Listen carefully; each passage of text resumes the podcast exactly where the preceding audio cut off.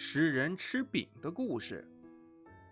话说，从前的一个地方，在一座古墓前边，有一个石头人。这一天呢，从乡下来了一个老婆婆，从街上买了点东西回去。经过这里的时候，就在树荫下面休息了一会儿。她把买来的饼啊，放在了石头人的头上。临走的时候呢，还忘记拿了。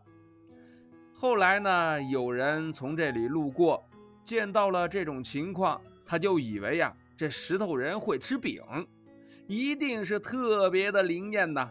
他就把这话给传了出去，而且是越传越远，远近的人都知道这个石头人可灵了。于是呀。大家都准备了香烛，向石头人求福攘灾，十分的热闹。后来又有一天，上一次放饼的那个老奶奶从这里走的时候，她就把她的故事告诉了大家，大家这才明白哪是什么石头人显灵啊，这是一个大误会。好了，今天的故事就到这里。喜欢听金德哥哥讲故事的，欢迎您下载喜马拉雅，关注金德哥哥。